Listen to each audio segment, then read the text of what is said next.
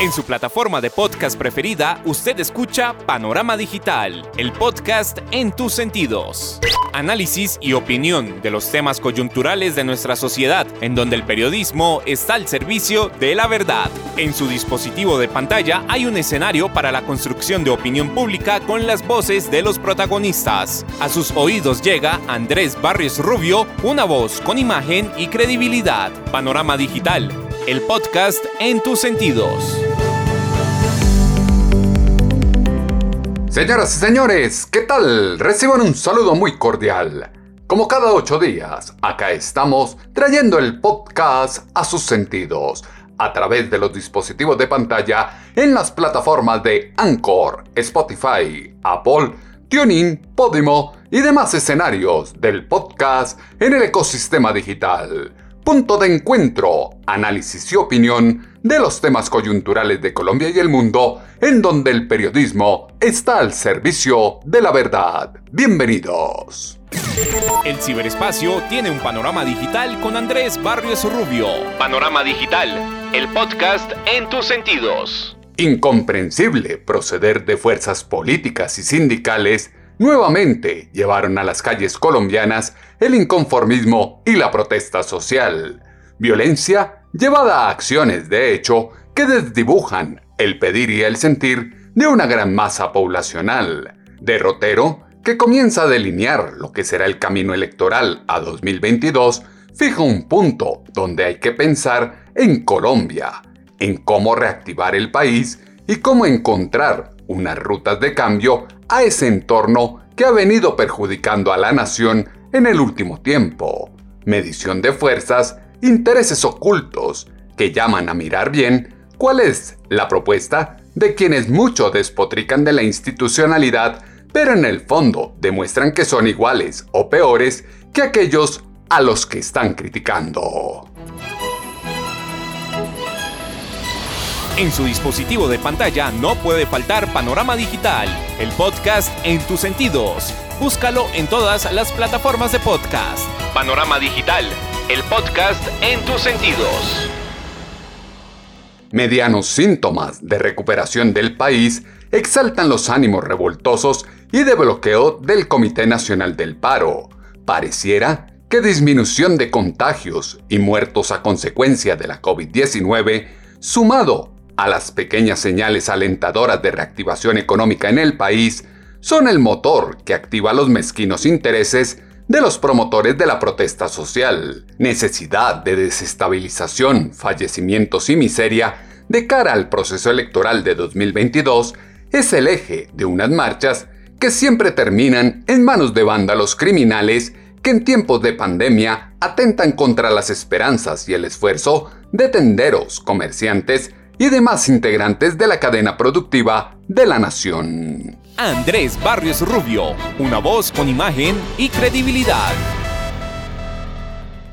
Apuesta por multiplicar los contagios, paralizar las ciudades, ejercer agresiones contra gente inocente, sembrar el terror y destruir los bienes públicos y privados, piden tomar medidas fuertes y concretas desde el ámbito jurídico para pasar de los eufemismos que solo suavizan y niegan la verdad de lo que está ocurriendo en Colombia.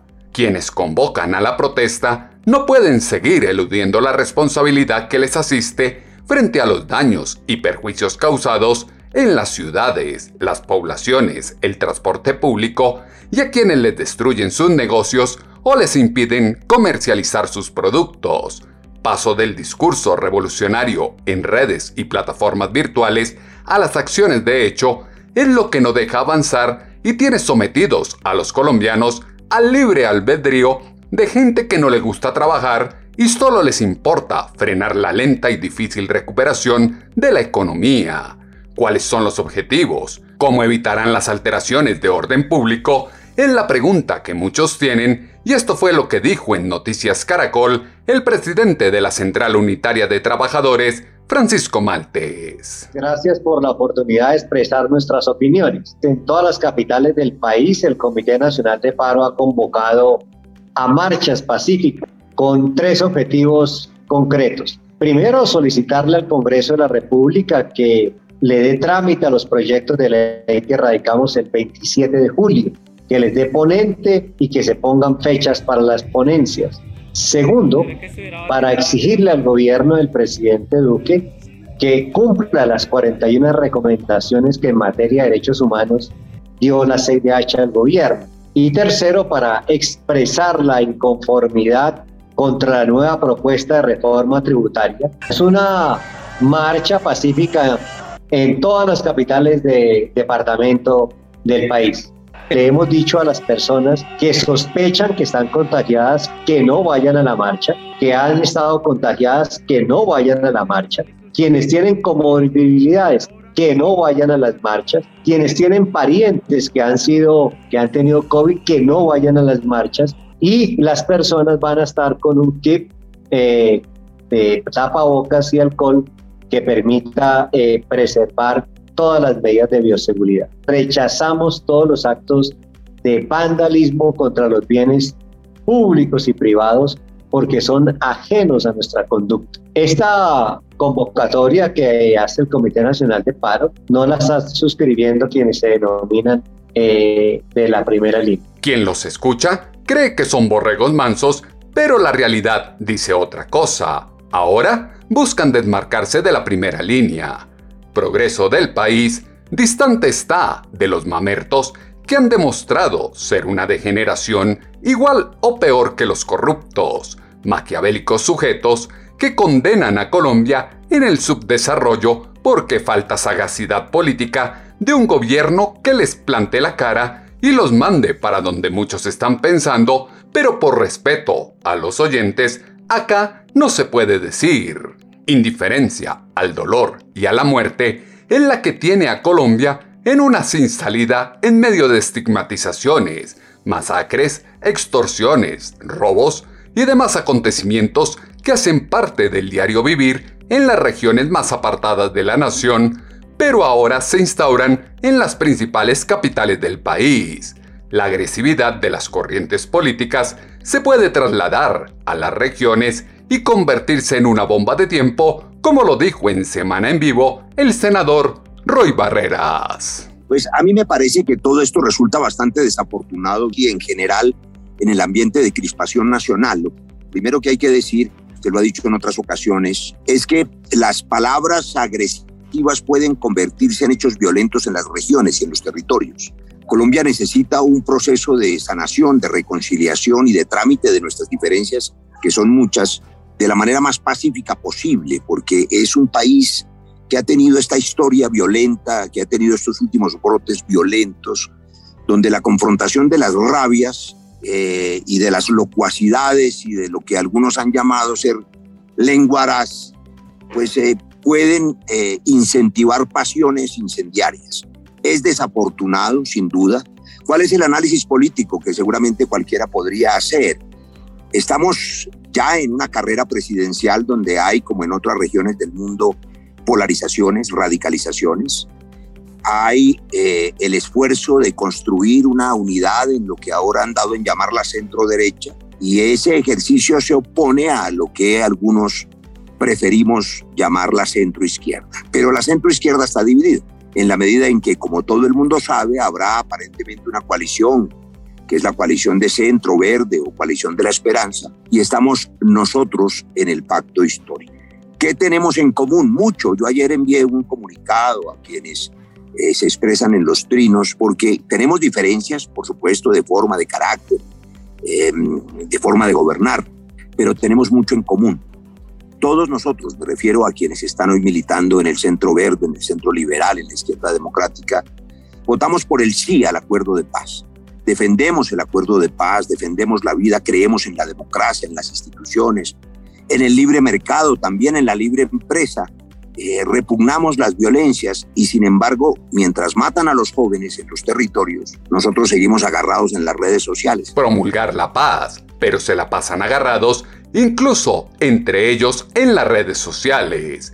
Normalización del conflicto que hace ver los hechos como si no pasara absolutamente nada es la consecuencia de un clan político que apuesta por llegar al poder de cualquier manera y sustenta su propuesta electoral desde un gobierno ciudadano, sofisma de campaña que en el ejercicio del mandato se desdibuja ante la figura de caudillos progresistas que actúan de humanos, pero en el fondo se creen dueños del país, poseedores de la verdad absoluta y sueñan con implantar un falso modelo socialista que solo acrecienta su riqueza y propiedades. La violencia, que cada vez aleja más la tan anhelada paz, está desatada por los intereses personales que permean una ideología de izquierda que magistralmente está utilizando a los colectivos juveniles, las comunidades indígenas y las agremiaciones sindicales desde el culto a una cultura de la exclusión y la injusticia. Solo hay acuerdo en que nada está de acuerdo. Siempre les quedan debiendo y no hay nada que los sacie como se extrae de este audio en Noticias Caracol del dirigente de la CUT, Fabio Arias. Quedó pendiente de que el gobierno ha presentado dentro de la reforma tributaria congelación de salarios por 10 años, congelación de las nóminas por 10 años y adicionalmente un programa de reestructuración del Estado que significará una masacre laboral en el sector público. Por eso, desde el Comité Nacional de Paro y desde la Central Unitaria de Trabajadores, estamos convocando una nueva movilización el próximo 26 de agosto para respaldar los 10 proyectos de ley que presentó el Comité Nacional de Paro. Que no deja claro si cuentan con respaldo político y quienes están a favor de la desestabilización del país. La coalición por la esperanza o el pacto histórico por Colombia no son más que uniones de barro que congregan hambrientas ansias de oportunistas políticos que cambian las banderas de sus partidos a la cacería de sobras que sacian su apetito burocrático, indiferencia, inconformismo y deseo de pasar por encima de otros para lograr los propios beneficios que demarcan la corrupción y politiquería que acompaña a los herederos políticos del conflicto armado más antiguo del continente y la pobreza que éste trae consigo. Crisis del sistema político, económico y social de los colombianos difícilmente se superará desde los intereses de pichones matones de redes sociales que mucho insultan, pero poco proponen, caciques electores de escasa experiencia y nula capacidad de ejecución, faro falso de la moral que promueve la conformación de células urbanas de violencia y dispara desde sus ínfulas,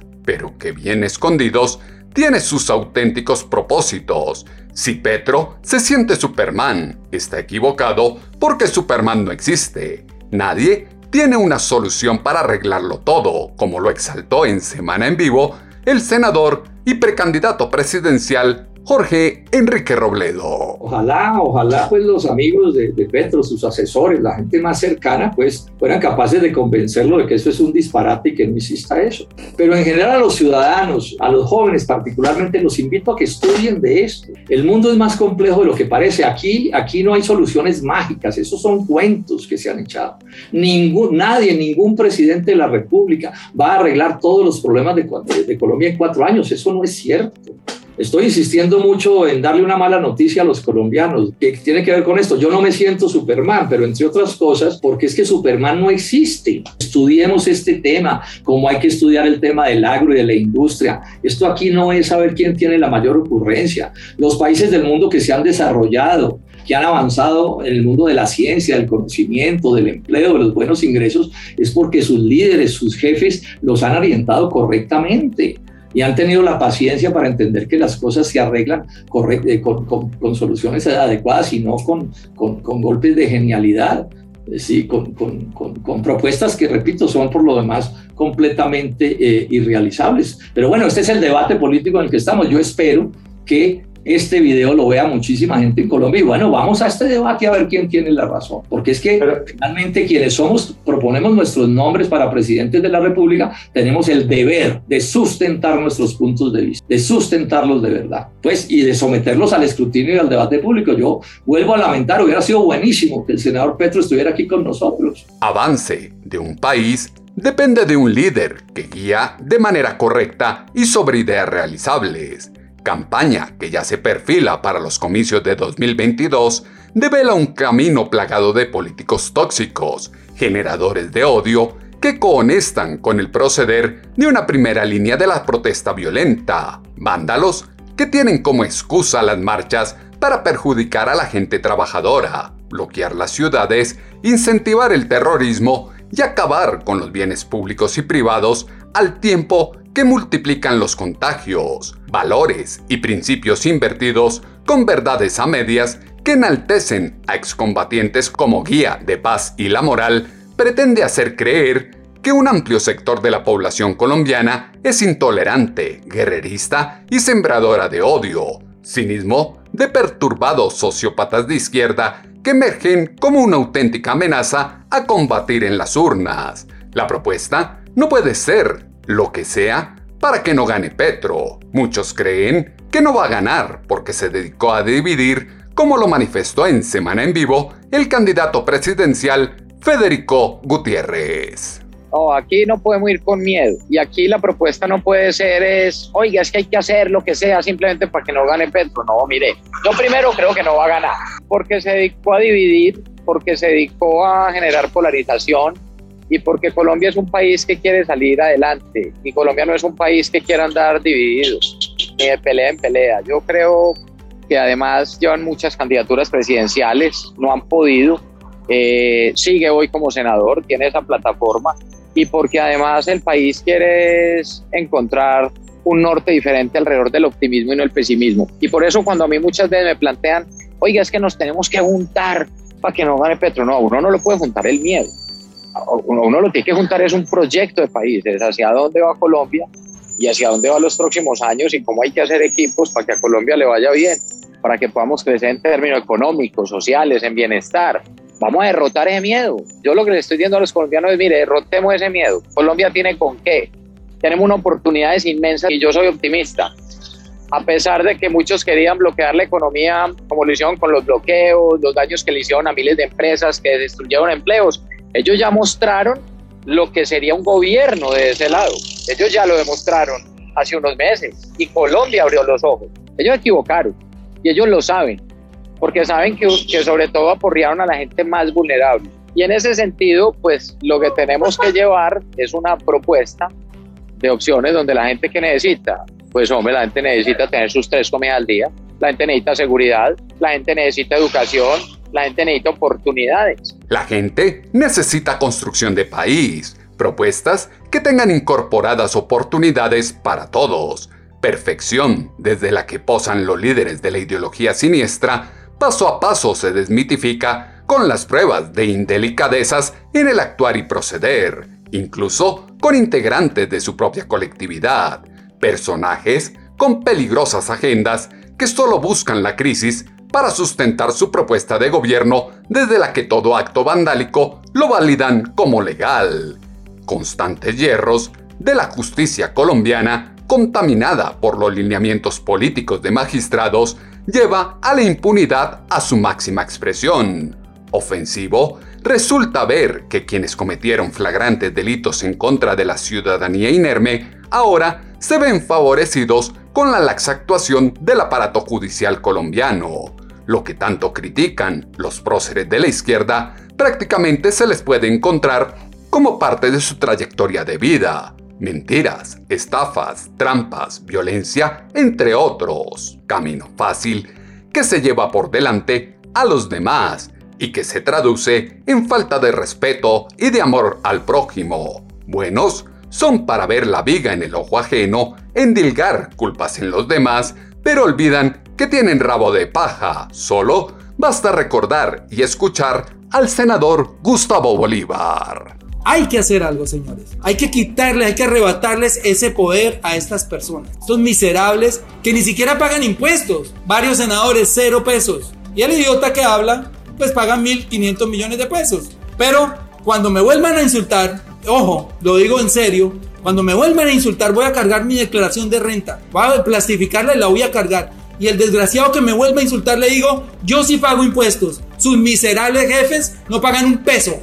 Así que tengo derecho a hablar. Iba a mostrar que tenía cómo hablar y se le olvidó fue reportar unas regalías que ahora lo ponen en el ojo del huracán. Brutalidad que se junta con lo que dicen y hacen los progresistas del siglo XXI, los lleva a acusar a los ricos y poderosos colombianos de evadir impuestos por codicia, conllevando a dejar sin financiación pública la salud y la educación de los colombianos, pero actualmente se azotan con la evidencia noxanta de algunas regalías no declaradas. Cuidado deben tener los colombianos de dejarse embaucar por personas que ya sugieren cómo van a coartar las libertades y atentar contra los derechos humanos, aquellos que con arrogancia y desde la ignorancia de la masa obligan al colectivo a hacer lo que ellos quieren.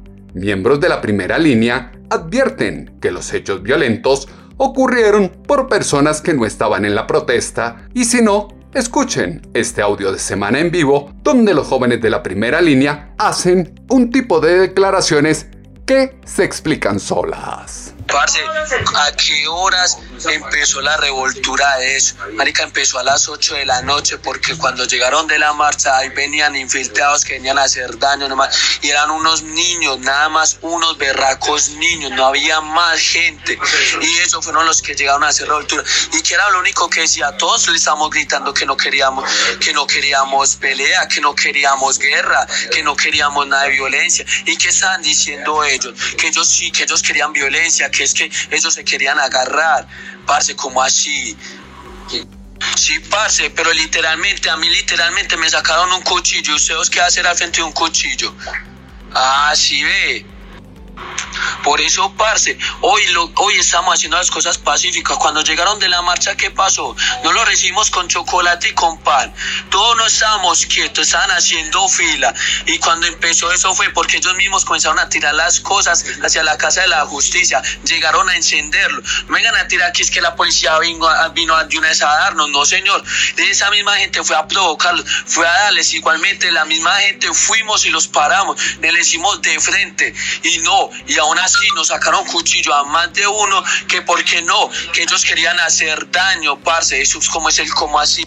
Papi, es que no nos hemos rebajado en ningún momento, pero no queríamos más muertos, no queríamos más sangre, queríamos regresar todos sanos y salvos a las casas. Que fueron infiltrados por gente que atacó a la policía, dicen las conversaciones entre los jóvenes de la primera línea en Medellín. Doble moral de quienes fungen de decentes en la política colombiana impide que sean ejemplo ante la sociedad. Su capacidad para ser los primeros que hacen trampa y se aprovechan de la ingenuidad del pueblo elector llama a prestar atención sobre lo curioso que resulta que las cabezas visibles del pacto histórico tengan asuntos pendientes de ilegalidad, evasión, enriquecimiento poco claro y salgan a despotricar contra la institucionalidad para contener el rebote criminal post-pandemia que está reflejado en el atraco violento y homicidio, se debe trabajar en oportunidades, como lo dijo la alcaldesa de Bogotá, Claudia López hay una reconfiguración global de la criminalidad post-pandemia. Los fenómenos de crimen, de narcotráfico, de nuevos delitos de ciberseguridad, de nuevos desafíos de seguridad ciudadana no atañen solamente a Bogotá ni a las ciudades de Colombia, sino a todo el mundo.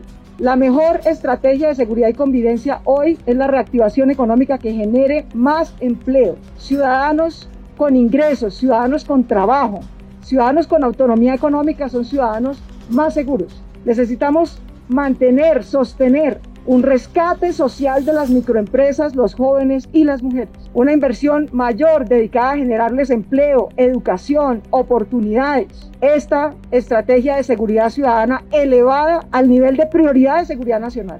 Después de décadas de que la seguridad estuvo enfocada en los narcos o en las guerrillas, llegó la hora de que la seguridad esté enfocada en la ciudadanía. Que esa estrategia de seguridad ciudadana para cuidar a ciudadanos, mujeres, niños, niñas, jóvenes, sea hoy la máxima prioridad de seguridad nacional. Esa debe ser la verdadera prioridad estructural de seguridad nacional de Colombia en este nuevo contexto post-pandemia.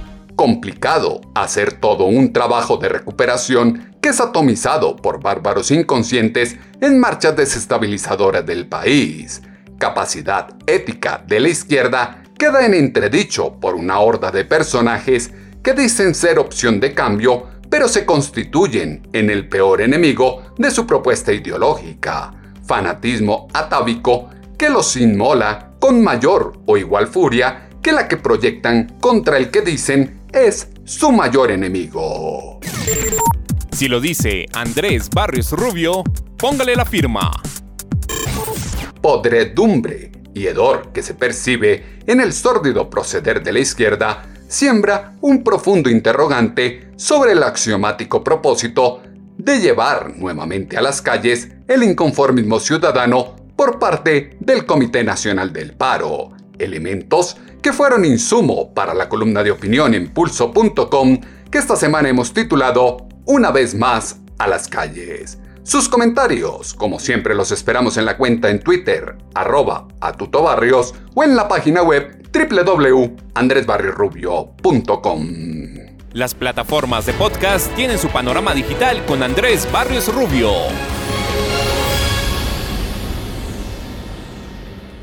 Excusa de movilización con el propósito de respaldar los 10 proyectos de ley que ya fueron radicados en el Congreso el 27 de julio emplaza a preguntar por el respaldo irrestricto que demostraban fuerzas políticas a la manifestación popular.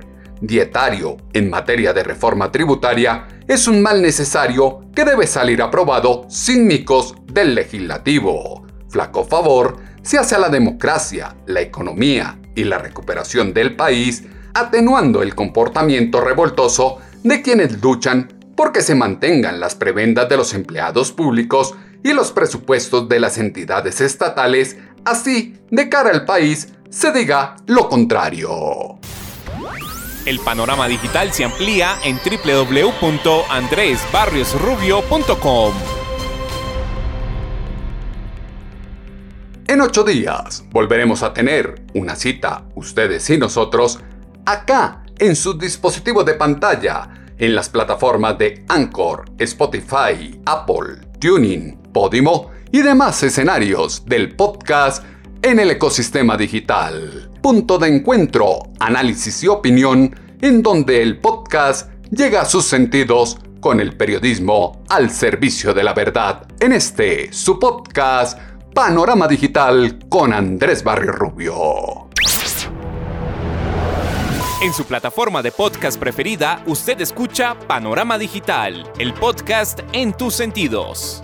Análisis y opinión de los temas coyunturales de nuestra sociedad, en donde el periodismo está al servicio de la verdad. En su dispositivo de pantalla hay un escenario para la construcción de opinión pública con las voces de los protagonistas. A sus oídos llega Andrés Barrios Rubio, una voz con imagen y credibilidad. Panorama Digital, el podcast en tus sentidos.